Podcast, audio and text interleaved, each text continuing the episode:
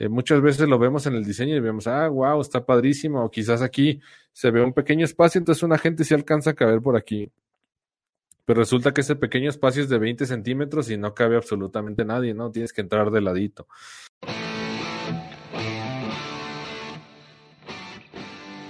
Bienvenidos, yo soy Álvaro Lamas y esto es Café Mi Vida, el podcast en el que vamos a platicar del mundo del café y cafeterías para que conozcas más, mejores tu técnica y lleves tu negocio al siguiente nivel.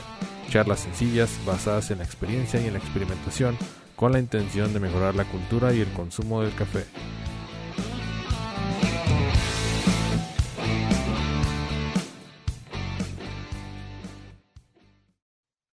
Ok, vamos al objetivo de una contrabarra la contrabarra, pues es, los objetivos es, una de ellos es la agilidad para tomar los insumos, ya sea polvos, jarabes, concentrados, hielo, etcétera. Entonces, esta, esta parte de la contrabarra, ahí vas a tener todos tus insumos para que hagas tus bebidas de manera rápida.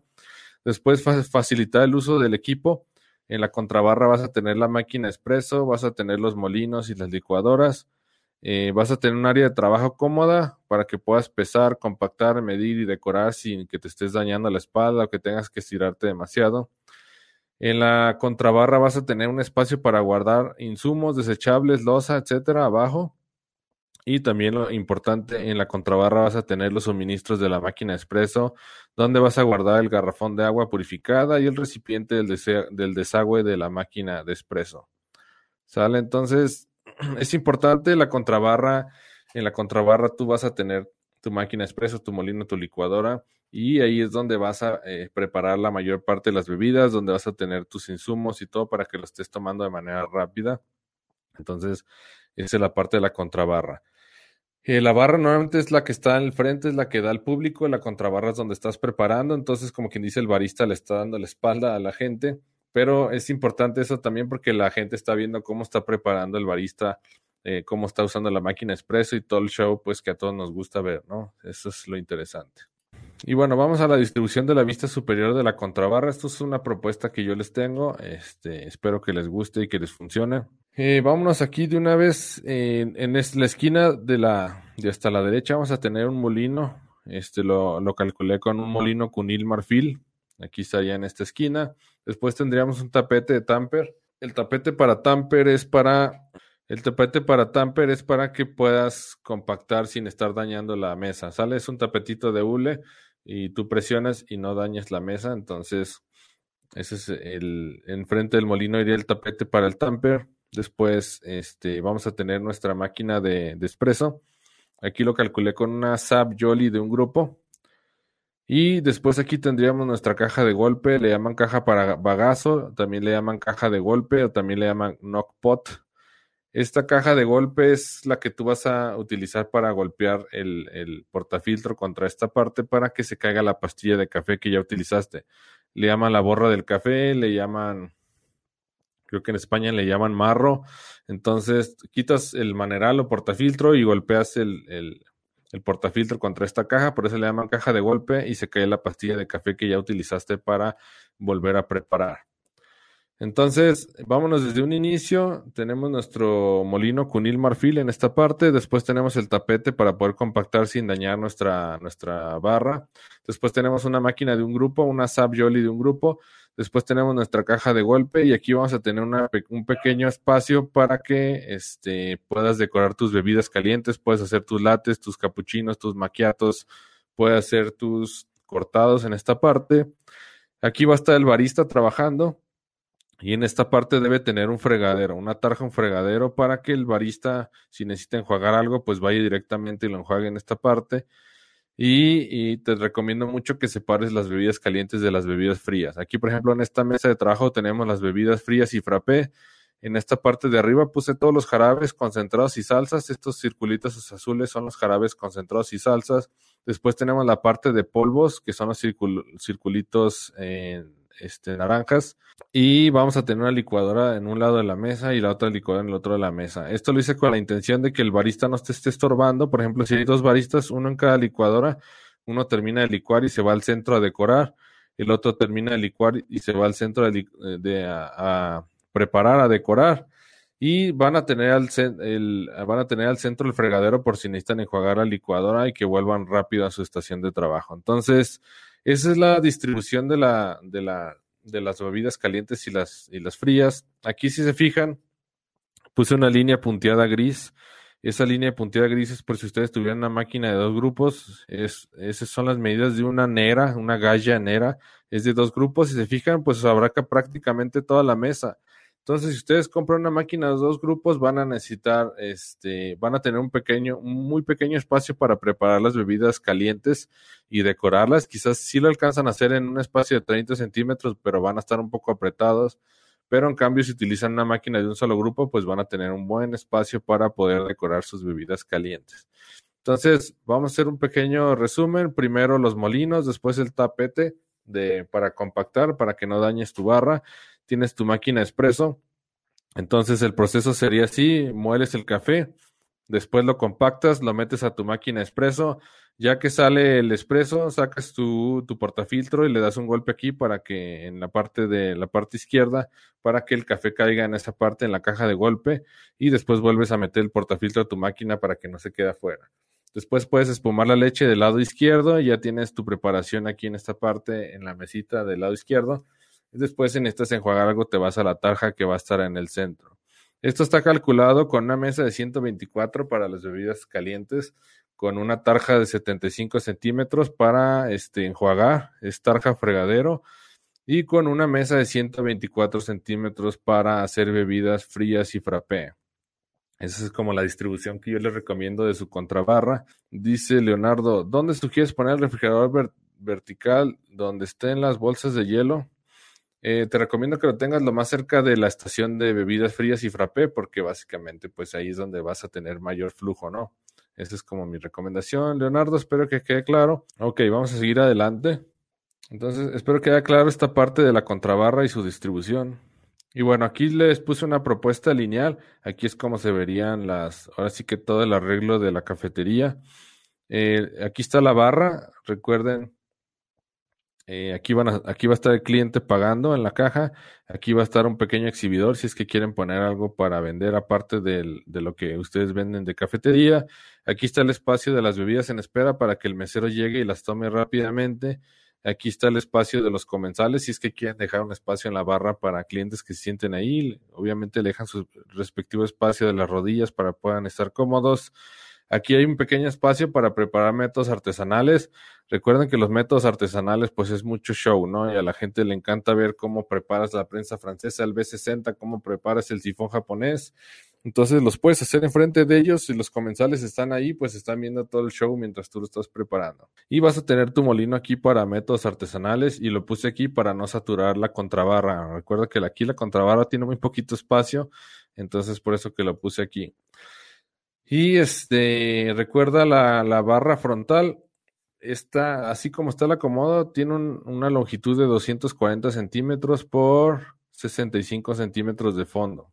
Después, aquí mismo, en esta misma propuesta lineal, aquí en esta parte, en la parte de atrás van a tener lo que es la contrabarra. Recuerdan, tienen el molino en esta esquina, después el tapete para compactar, todo del lado derecho, después sigue la máquina de un grupo, sigue la caja para bagazo o la caja de golpe Aquí un pequeño espacio para que el barista prepare las bebidas calientes y las decoren. Recuerden que aquí tienen el fregadero en el centro. Y este, en la parte de la, la, mesita o la barra de las, de las bebidas frías y frappé, pues aquí tienen todo listo para que sean muy eficientes.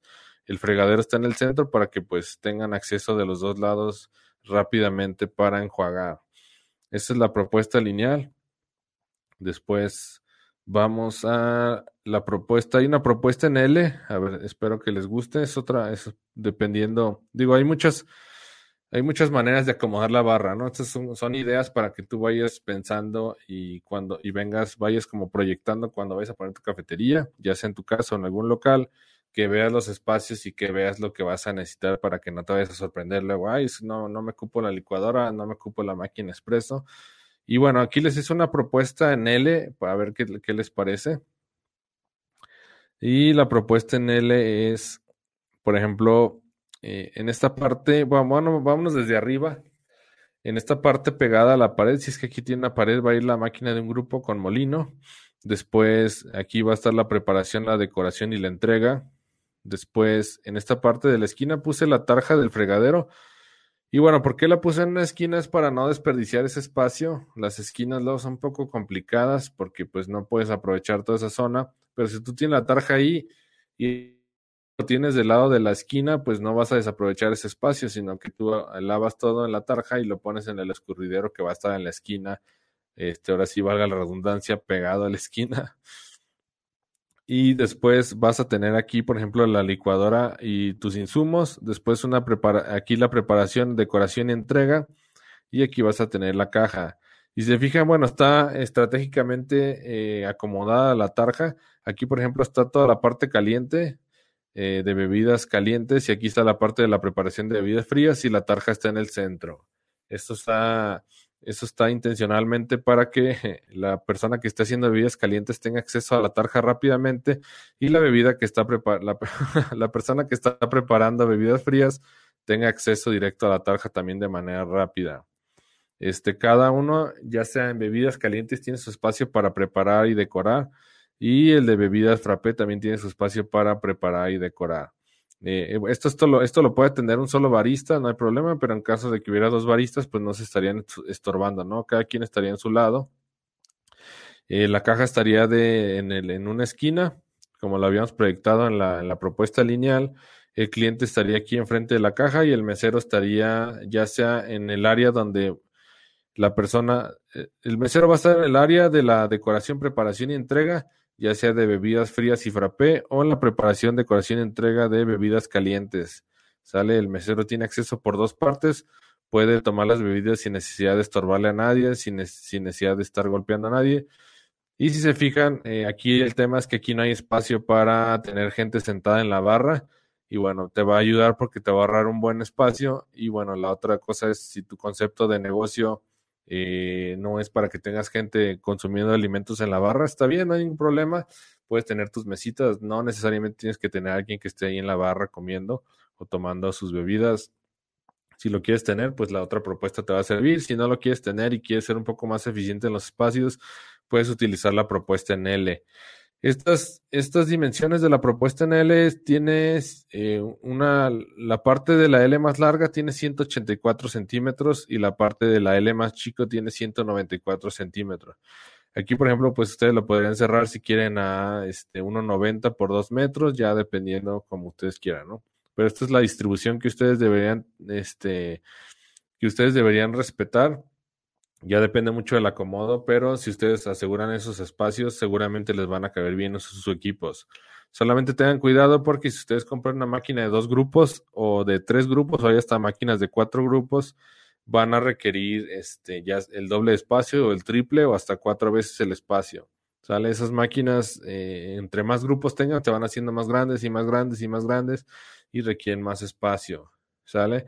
Y también requieren que la barra tenga más refuerzos porque esas máquinas de, de expreso que son muy grandes, este, por ejemplo, una máquina chiquita de un grupo pesa 25 kilos, una máquina de grupos pesa entre 50 y 60 kilos, una máquina de tres grupos puede pesar hasta 80 kilos, una máquina de cuatro grupos pues puede llegar hasta los 100 kilogramos.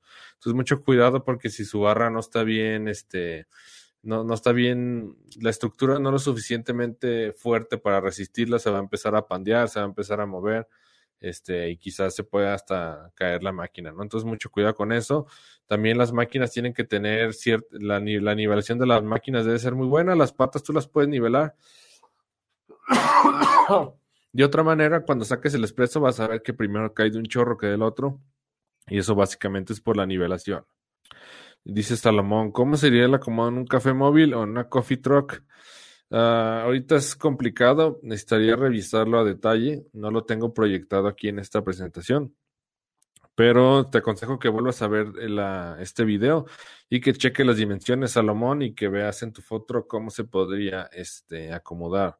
Básicamente todo está escalado, lo único que no pude meter a escala fue el fregador porque ya no me cabía en la hoja, pero todo lo demás está a escala, ¿sale? Entonces si ves las demás si ves lo demás, este, las demás proyecciones, tú puedes darte una idea si va a caber en tu food truck o no. Ok, y bueno, aquí les doy unas recomendaciones y los pasos que les recomiendo seguir. y dice, ¿qué pasos debo seguir? Parte 1. El primer paso es define tu concepto, ya sea para llevar, mostrador, mesas, combinado, etcétera. Y es bien importante que definas el concepto porque si tú querías hacer un concepto, por ejemplo, este, de, no sé, para llevar, y resulta que no, no quieres en este momento invertir en una barra mostrador, pues va a ser un poquito más difícil, ¿no? Porque solamente tendrías tu contrabarra, entonces sería más complejo. Entonces, lo primero tienes que definir el concepto, si va a ser para llevar, si vas a tener mesitas, si quieres comenzarles en tu barra o no, para que puedas mandar a hacer tu barra según tus necesidades y no te vayas a equivocar, porque si no vas a gastar doble.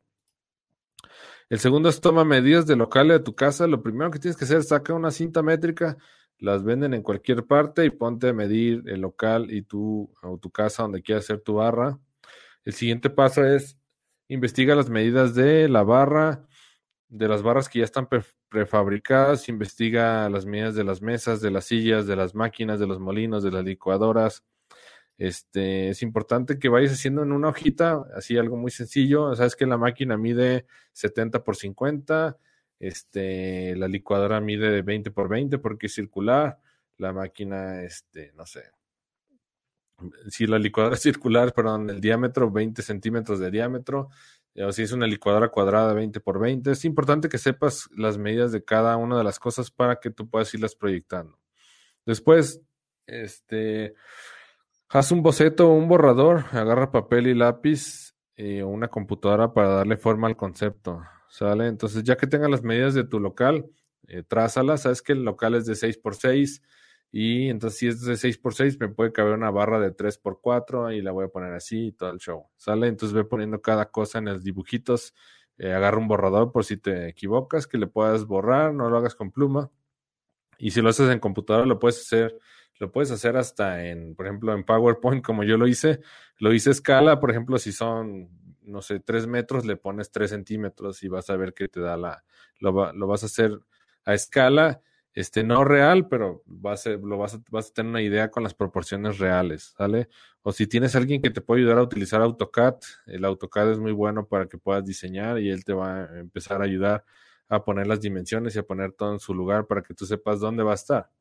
Después, eh, te recomiendo que marques en el piso con cinta, te dará una idea de los espacios. Eh, muchas veces lo vemos en el diseño y vemos, ah, wow, está padrísimo, o quizás aquí se ve un pequeño espacio, entonces una gente se alcanza a caber por aquí. Pero resulta que ese pequeño espacio es de 20 centímetros y no cabe absolutamente nadie, ¿no? Tienes que entrar de ladito. Entonces es importante una vez que lo hayas hecho en la computadora que marques con cinta, no necesitas poner, no necesitas acabarte toda la cinta, puedes hacer solamente esquinas para saber dónde va a ir cada cosa y para que puedas caminar por ahí para saber si vas a caber, si no vas a caber, si te queda muy poco espacio, si los clientes se van a sentir incómodos, es importante que hagas un boceto con cinta, no pasa nada. Después, el momento de cotizar, ya sea prefabricado, ya sea con carpintero, ya sea el material ya sea de acero, de cubierta de cocina, de lo que quieras. Y también hay mesas de acero inoxidable que podrías comprar. Eh, ya depende, te sugiero que pidas varias cotizaciones con varios carpinteros, que veas varias opciones, que vayas a revisar. En, hay algunas que ya están prefabricadas. Entonces, bueno, que te des una idea, ¿no? Hay algunas que están prefabricadas que te cuestan como, que serán como unos mil dólares eh, y a lo mejor si tú lo haces con un carpintero te cuesta 500 dólares y bueno, ya le diste trabajo a una persona, ¿no? Entonces es importante que cotices antes de, irte con la primera opción y que veas varios materiales para que cheques cuál es el que te convence más.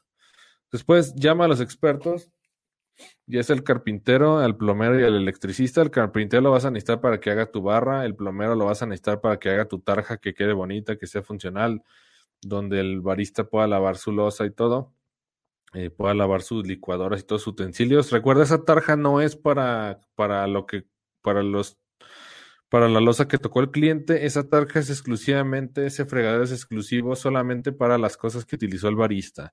Todo lo que tocó el cliente se tiene que ir a la cocina, al lugar especial para lavar, y todo lo que tocó el barista se tiene que lavar en el fregadero que es de él. De otra manera, le vas a llenar de platos y va a empezar el rompedero. Entonces, cuidado con eso. Después, eh, es importante el electricista también. Necesitas tener un electricista porque te tiene que adaptar la línea al consumo de voltaje de cada equipo y te tiene que adaptar la línea al consumo de corriente de cada equipo. Si tú compraste una máquina de 220 volts y tienes contrato de luz de 110, no la vas a poder conectar. Lo primero que tienes que hacer es hablar a la CFE para que te cambie el contrato. Después hablar con el electricista para que te saque una línea a 220, eh, donde va a estar tu máquina y tu molino, lo que hayas comprado 220. O si la compraste a 110, que es lo más sencillo, lo más fácil, sigues utilizando el mismo contrato de luz. O si ya estás en un negocio, quizás te van a obligar a hacer contrato de luz de, de, de negocio, que es un poquito más costoso. Pero lo importante es que lleves un electricista y te diga si va a aguantar la línea eléctrica. A lo mejor la, la pastilla que tú tienes es muy pequeña comparación de los equipos que vas a meter y también la línea eléctrica es muy pequeña, entonces se te va a quemar. Entonces, cuidado con eso. Lleva un electricista que te haga unos buenos cálculos para tus equipos, ¿sale? De otra manera, si no lo haces y tus equipos se llegan a dañar, vas a perder la garantía. Mucho cuidado.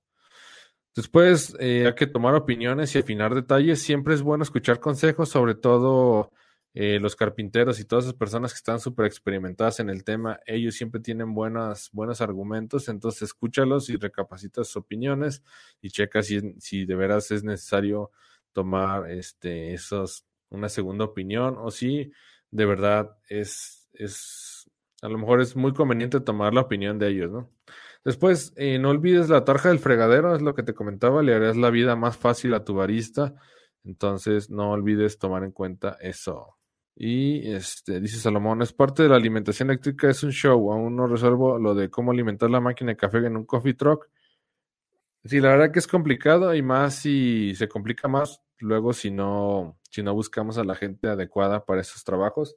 Entonces, aunque les cueste un poquito, Busquen a alguien adecuado y que sea experto en el tema, de otra manera les va a salir más costoso a la larga.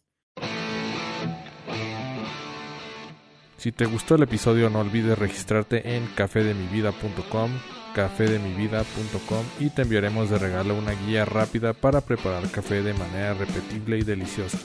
Que estés bien, saludos.